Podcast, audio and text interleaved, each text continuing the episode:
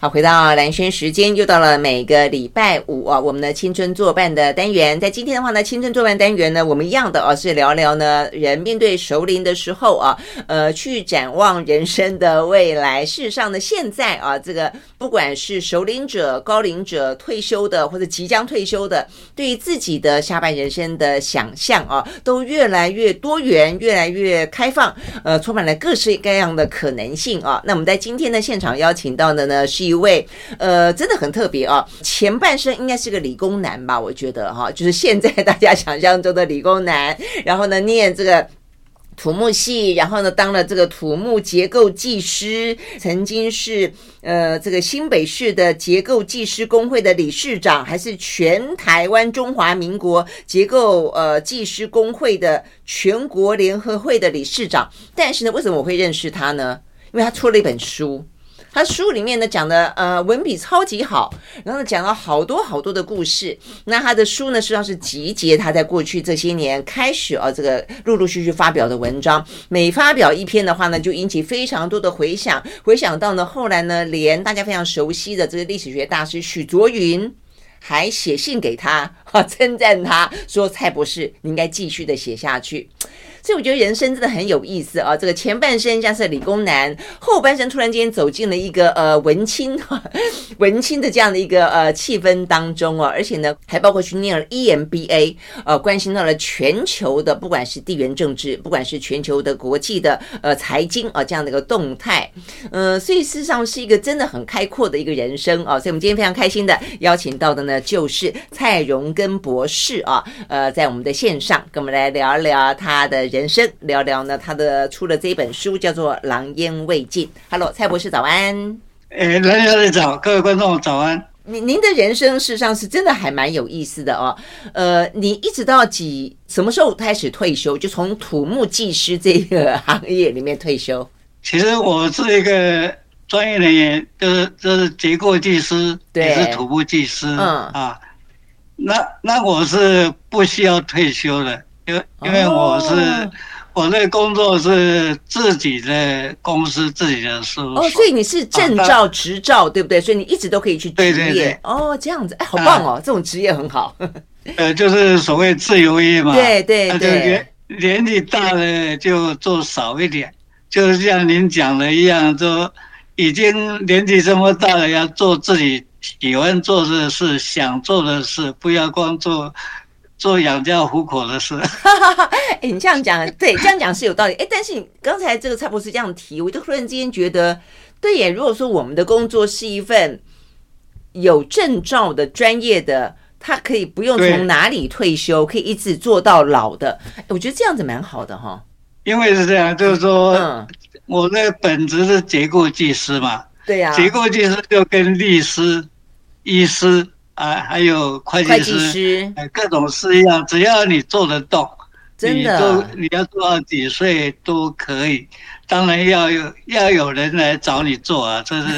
也是前提。对对对，是前提啦，就是一定要做得 好，有口碑啊，那自己到最终体力也可以等等。好，对，那那所以现在就是您的状态，其实并没有所谓的退休这件事情，只是你现在把大部分的时间从原本的专业、原本的工作转到了你的兴趣。所以其实照这样讲，写作一直是您呃在年轻的时候被你放下来的，但是你心里面依旧是魂牵梦萦的兴趣喽。可以这样讲，我我倒没有想说一定要写作，嗯，可是我也喜欢看书。坦白讲哦。我最喜欢的工作或许不是工程师。如果按照如果如果是现在的话，嗯，我可能会选择，我猜想我会选择，比方说经济系之类的东西，当然就比较比较能文的，嗯，因为它就跟社会啊，跟社会的关照面比较广啊，我是比较喜欢喜欢就是这方面的，就我现在很广泛。这样子，哎，所以这是这是为什么你后来去念台大 EMBA 的原因吗？哎，可以这样说啊，我在一九九二年，嗯，现在是新新冠嘛，我是 SARS 那一年进了台大 EMBA，哦，那也快二十年了，快二十年了。你你是几岁的时候去念 EMBA 的？我那时候应该是四十七、四十八岁。哦，啊，那时候我们真是不断学习耶。哦，我们那时候同学平均年纪四十四岁，哦，那老师的平均年龄是四十二岁。哇，OK，就同学平均年龄比老师的平均年龄还要大，还要高。还有一位同学啊，比方说我们刚刚讲的叶公亮的先生，啊嗯嗯，叶公亮是我舅舅，他年纪又比我大六岁，啊，是一个政治界。一个非常有名的、非常有 nice 的一个一个一个好朋友，嗯嗯，真的是哦，所以他念 EMBA 的时候比你还大，所以他是五十几岁去念 EMBA。对，没错，他是他是三十六年次，我是四十四年次，嗯哼，不过他看起来比我年轻。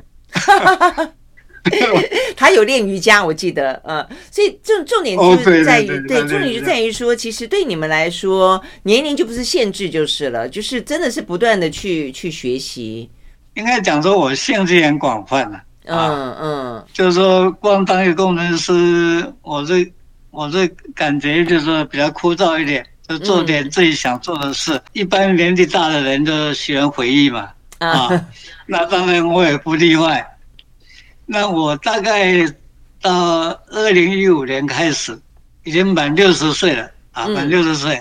哎，就哎就慢慢的就就有这回忆，我就把它写出来，嗯，写出来现在又有脸书嘛，我刚刚开始是发表了脸书给我的好朋友来看，嗯，就没想到引起很大的回响，很多很多就是看的人很多，分享了很多。而且很多人来给我留言，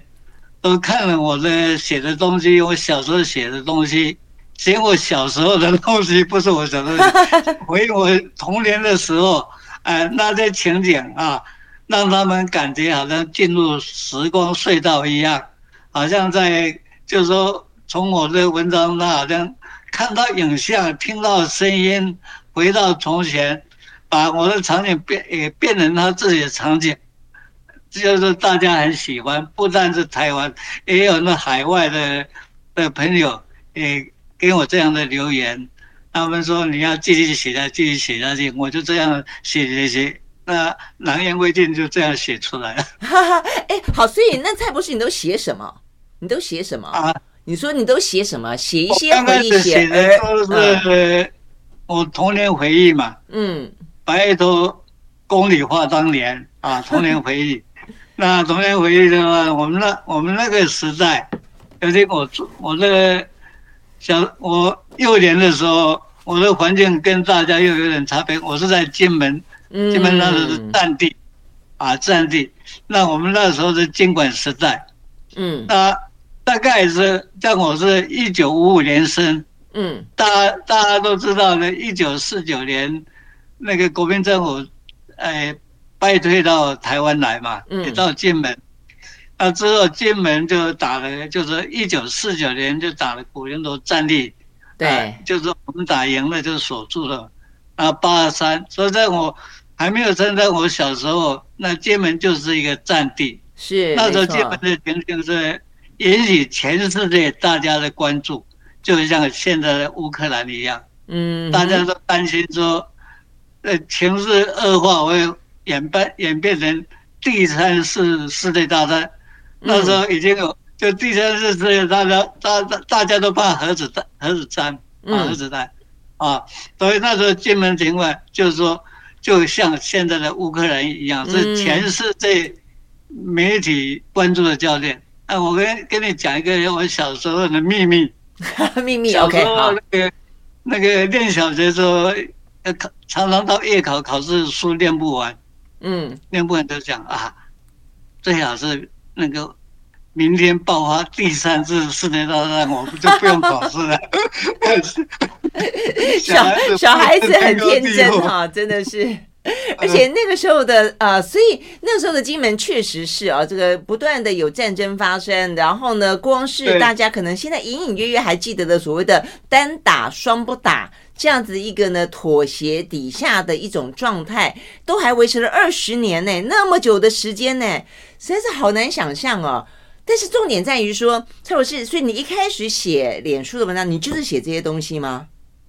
因为我写到我父亲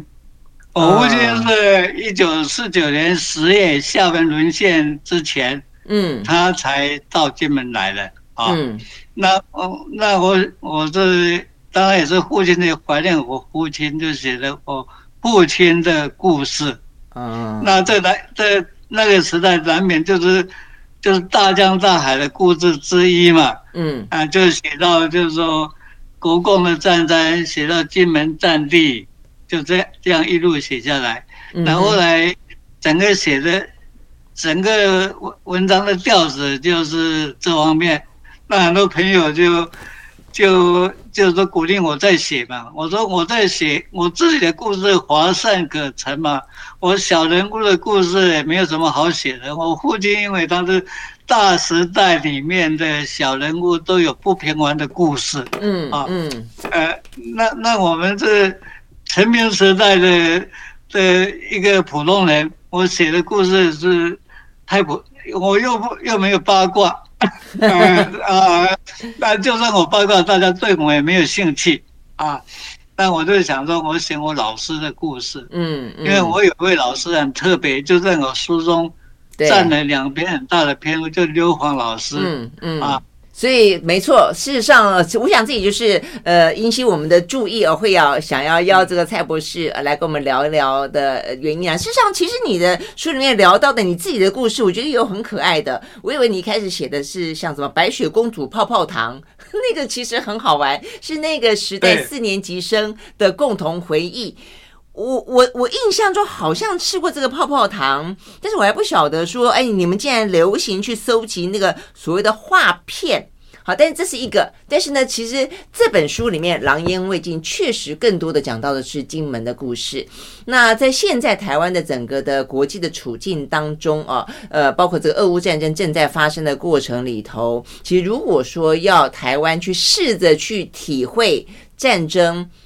理解说，如果台湾成为乌克兰的话，会是一个什么样子的情境？其实金门是一个最接近我们的一个例子了，而且时间来说并不久远，也不过就在蔡荣根博士小时候。就是一个那个时候，他们宛如就觉得自己根本都还没哪里有乌克兰啊，就是金门，就是金门呢置身在一个中美台这样一个角力当中啊。OK，好，所以我们要休息一会儿，回来就要听听蔡荣根博士讲故事啊。他小时候怎么样子经历过那么一个单打双不打，经历过那么多的一些呃，看到呃很多老人家讲到的这些将领啊，在这一个又一个的炮战当中。呃，死的死，自杀的自杀，呃，失去了手背的失去手背，断了脚的断了脚啊，这样的一个状况，对于台湾来说，应该有什么样子一些嗯警惕呢？我们休息，马上回到现场。I like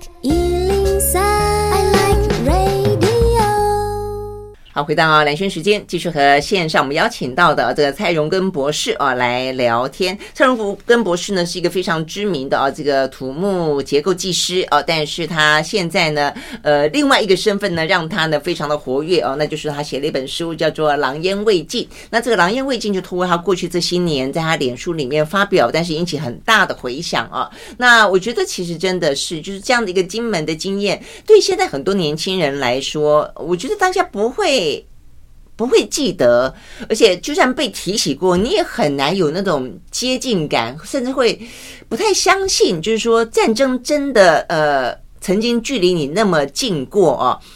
呃，这个蔡博士，你是一九九九年，呃，一九五五年一九五五生，武宁头大战是一九四九年，就是呃所谓的国民政府撤退来台是那个时间。那八二三炮战是到了一九四八。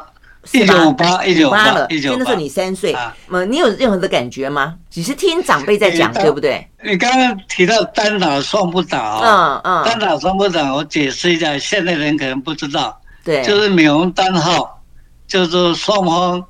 互相炮击，那个大陆把把那个先团把那个先团炮，对，打到金门马祖，嗯，我们从金门马祖打到大陆啊，大陆。互相炮击叫单打双不打。嗯，他有固定打哪里吗？他不会有危险吗？那一般的话，他都会打那个军事的炮阵地啊，军事基地。嗯。可是虽然这样，那时候是瞄不准，所以常常也会伤到老百姓。所以这样我们的那个知道金门老百姓，我们认识的人就有很多被击中打死的啊，甚至断手断脚的很多。嗯，但有个人的经历，我就经历了两次啊，就是说我还在我娘胎的时候。一九五五年生，一九四五年的九三炮战，嗯。啊，九三炮战那时候还不是单打双不打，那时候是随时要打就打，嗯，就像现在乌克兰一样，嗯，九三炮战我在妈妈的肚子里面大概两个两三个月吧，嗯，那那有一次。那个互相炮击都有一定的时间，比方说大家打金门的时候，大概是傍晚时刻，因为傍晚时分从大陆看金门，那个太太阳光照射比较清楚。哦、那时候没有什么定位啊，没有那个、嗯、卫星定位，卫星定位。嗯、所以有一次我爸妈妈在躲炮弹回来的时候，发发现他的房间、他的床铺、他的梳妆台全部被炸得粉碎，这是第一次。啊，第一次，嗯，我跟跟我妈妈就躲过一劫，那时候被炸到的话就，就，呃，就没有我的，也没有这本书了，啊，嗯，然后就是我念高高三的时候，嗯，高三的话，民国六十二年啊，六十二年，已经是一九七三年了，嗯，那有一次也是晚上，我在客厅里面。我刚进我的房间不到一分钟，嗯，我忽然嘣一声，很大的一声啊，那我的客厅被炮弹击中，嗯，它这个一个弹壳从那时候我家这瓦的屋顶，穿过瓦顶，呃，那我看到那个弹壳在我家的那个地板上还蹦蹦的跳，那个那滚烫红色的，啊，哇，那我如果在客厅可能被击中，那你们家那时候没有人在客厅啊？那时候没有，因为晚上了，大概九点。他一般大概都晚上九点以后打。嗯，啊，那时候金门不像那个前线不像台湾了九点很早，九点对我们已经很晚了，大部分都回房间里面。嗯，这是我第二次躲过炮弹。那我讲说那时候金门是十万大军，我们在只要就是说出门的话，到街上全部都是军人，尤其是。是那个礼拜天周末放假的时候，到处都是军人啊。那那包括我们在练高中的时候，我们都要受军事训练。嗯，我们军训课是什么？扎扎实实的新兵训练，不是那种那种在这边只是在边在普通的军训课啊。哎，是是这样子。所以我那时候战地气氛非常浓厚。嗯，那我讲说一九一九四九年的其实。古宁头那个战役，我们算是天佑台湾、天佑金门，我们才打赢了。那是老共太轻敌了，再加上一些天后的因素啊。那那一九四九年的以后的话，其实本来就是说，那个美国杜鲁门政府就好像现在的之前阿富汗那个国民党打输了，他一定要放弃国民党。嗯，本来老蒋已经被放弃了，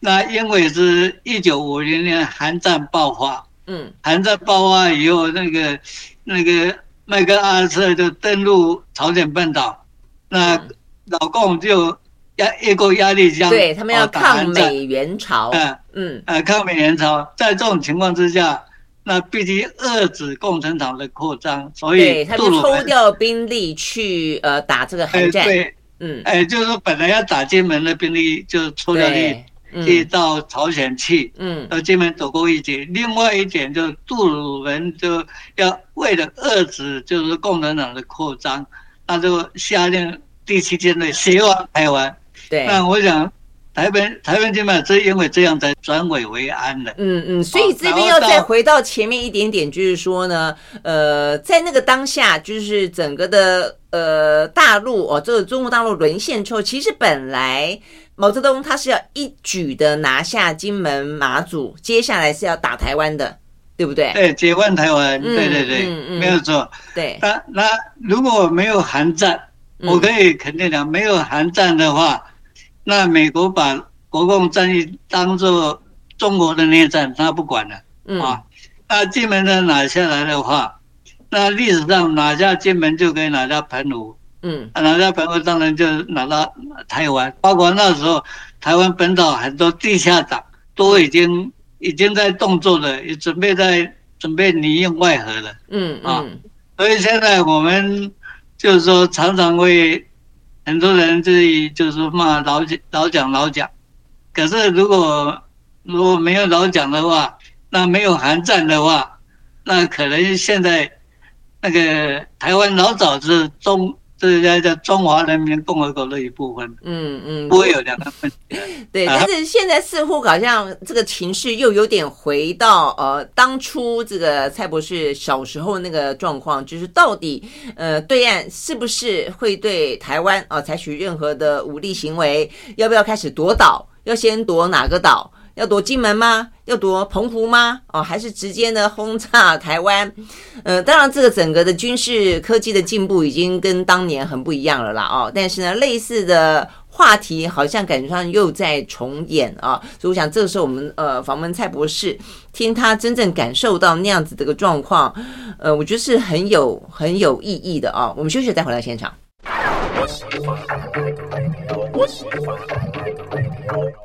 好，回到蓝轩时间，继续和线上邀请到的呢蔡荣蔡荣根博士啊来聊天。他最近写了一本书，叫做《狼烟未尽》啊，这是他集结了他过去这段时间在脸书上面发表的文章，谈的呢是呃四年级生的呃童年回忆啊，但是更多的是因为呢蔡博士出生于金门啊，所以很多的金门战地大家已经慢慢遗忘的一些故事呢，都透过他的呃笔下啊，让大家更感受到在现在这个时刻点上，我觉得很有。有很有意思啊！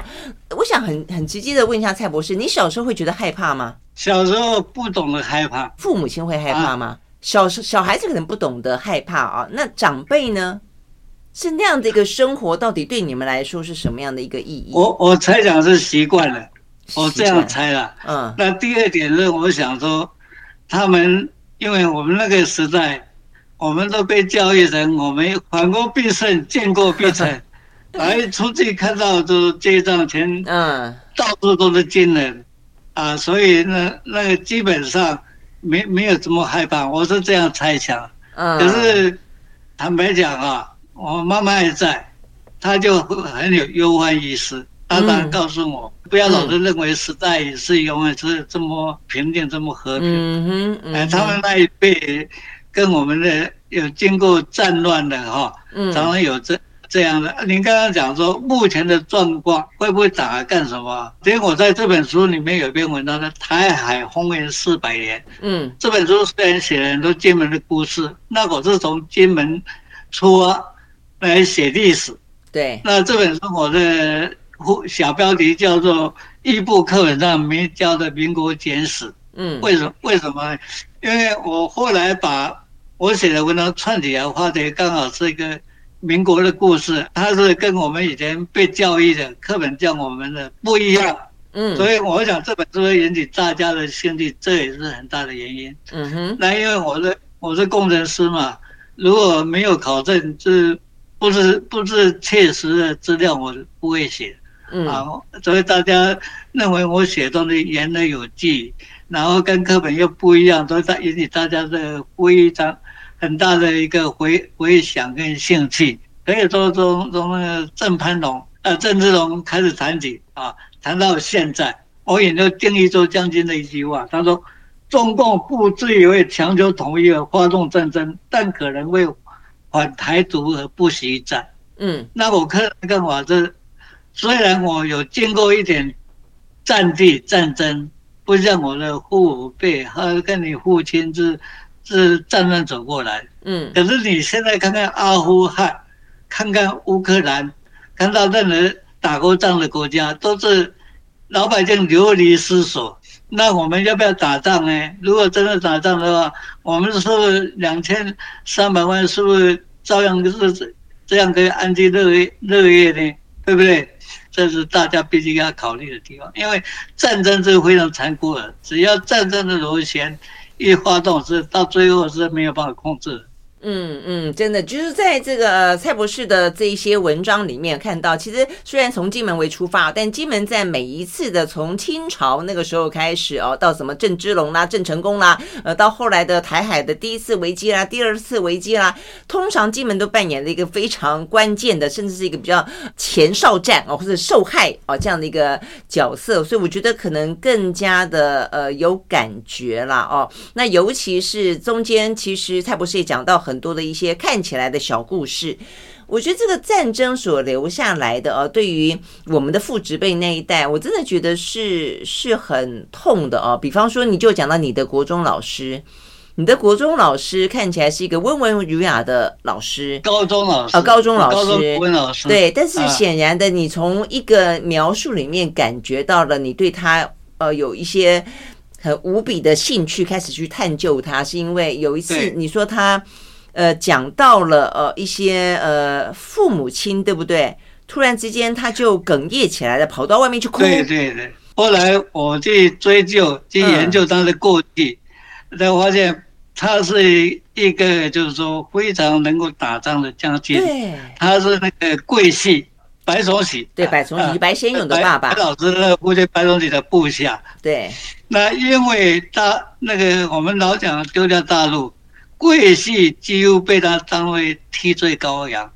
所以他就说到台湾以后，他没有办法待在军中了。他自己在练军教之前，他又是广西呃师范学校毕业，所以他后来就到金门来教书，教我的国文。哎，他都不讲这些事情哈，他都不讲这些。他从来不讲，因为那时候我想讲对他没有好处。而且我印象很深刻一点，他每次上完课一定把黑板擦得非常干净，嗯啊，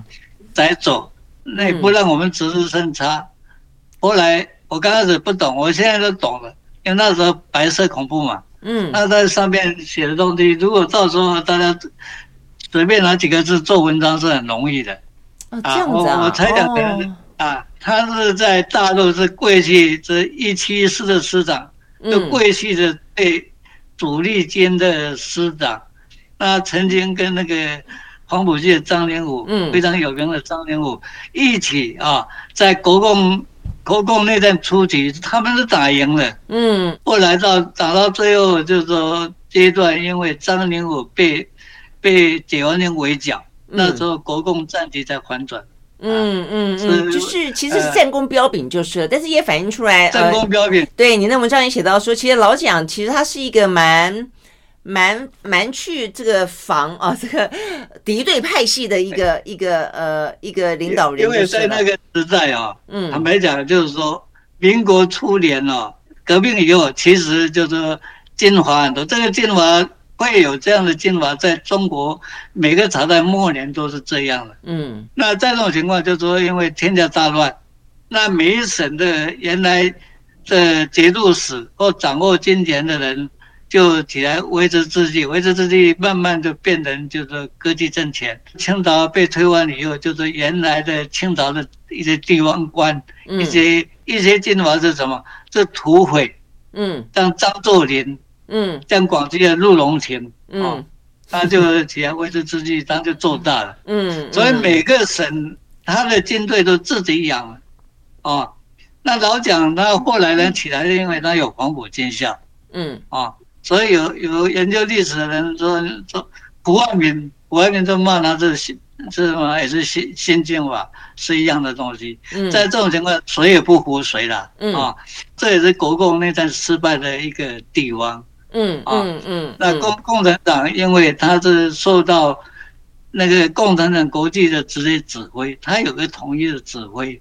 啊，在这种情况下啊，嗯嗯，对，所以我们刚刚听这个呃蔡博士讲到，就是其实就一个战争，战争本身的惨烈之外，战争所遗留下的，或者他在过程当中的这些争斗。呃，这个派阀之间的争斗，我我其实以前就已经听过很多呃，可能长我一辈的或者十几二十岁的，听到说他们经常在一些学校里面都有一些从大陆来的呃这些，其实过去都是那种什么名校啦，或者说呃很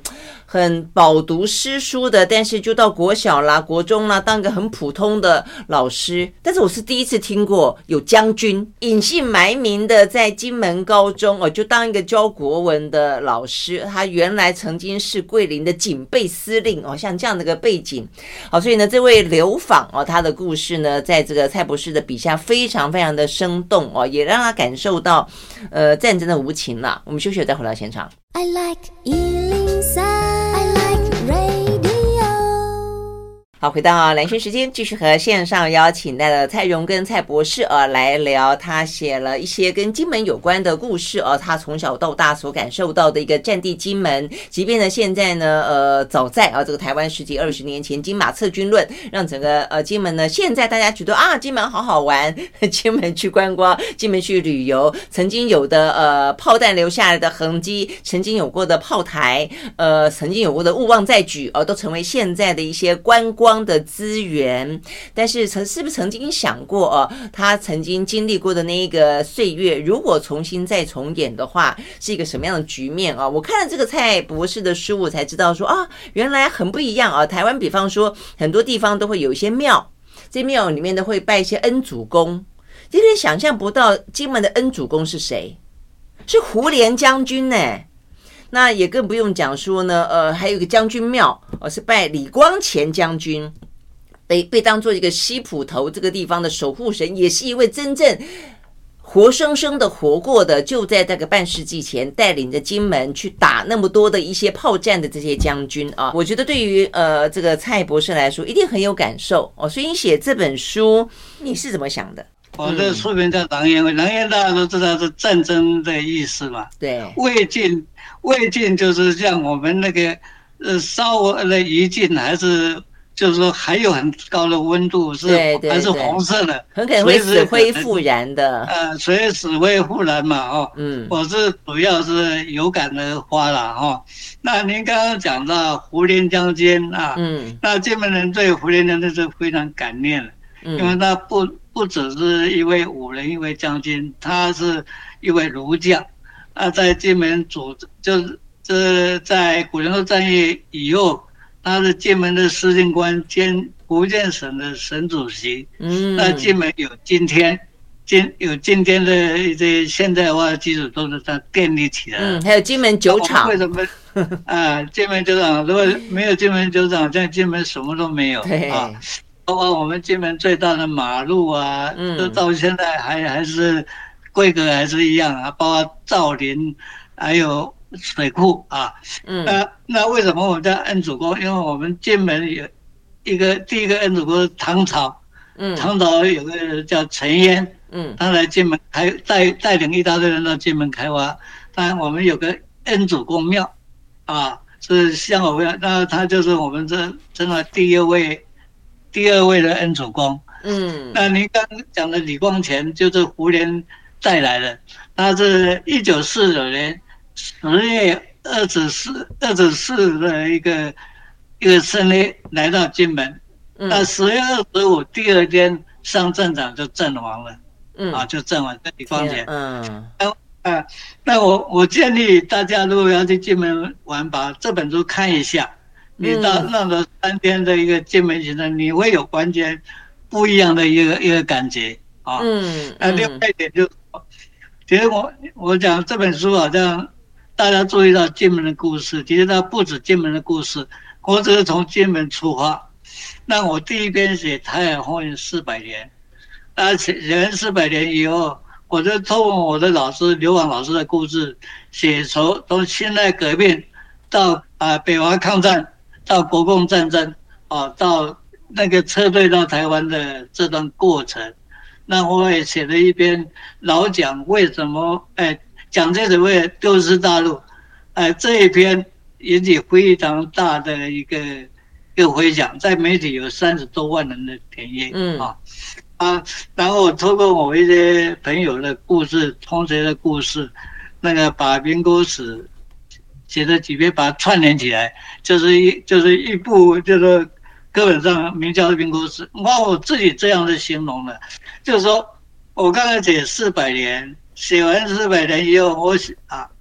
这首刘昉写整个民国史，啊，然后到最后写到我小时候到金门，我都就好像 Google 从空中看地球，先看整个地球，然后看到亚洲啊，啊看到亚洲我海洋，然后再往下看看到那个大陆台湾，到最后看到金门，看到我，我把这个形形容做这寻找，就是说人生的时空坐标。为什么时空坐标？因为在 Google。造价只是现在的坐标，我从四百年前这样，哎，寻找人工的历史时空坐标。那我的意思是说，今年台湾的两千三百万人，每个人都有不同的一个历史时空坐标，大家有不同的一个历史情感，养成不同的一个意识形态，啊，大家有不同的过去，可是很重要，我们必须面对共同的未来。那如何面对共同的未来？就是将来大家就是现在，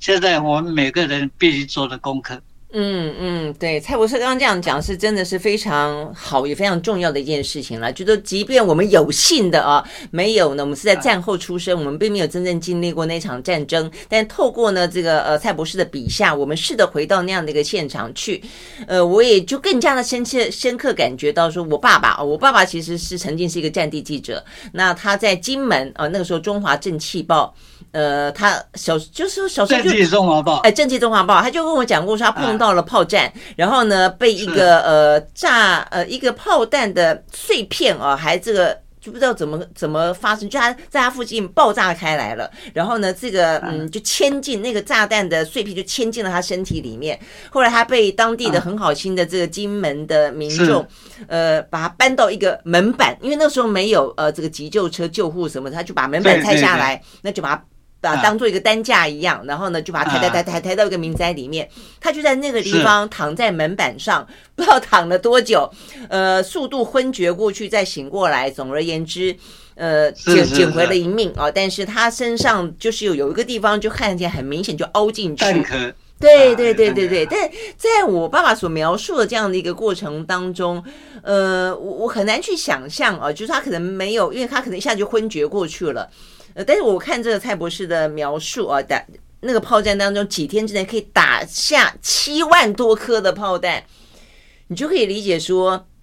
怎么样的躲不生躲，怎么样子的呃那样子的一个情境底下是这么什么样的枪林弹雨啊，真的是更能够深刻的体会。呃，所以也真的是很希望，就是当我们在讨论有关于台湾现在的定位跟每一步我们所做的决。抉择的时候，想想可能的未来，它也不过就是在我们的父执辈在可能半世纪前曾经发生过。再看看乌克兰，我觉得呃，应该会更知道自己的时空坐标，做出更正确的选择，对不对？嗯，好，非常非常呃，非常谢谢蔡永根博士接我们的访问，谢谢谢谢谢谢您的分享，谢谢，嗯，拜拜。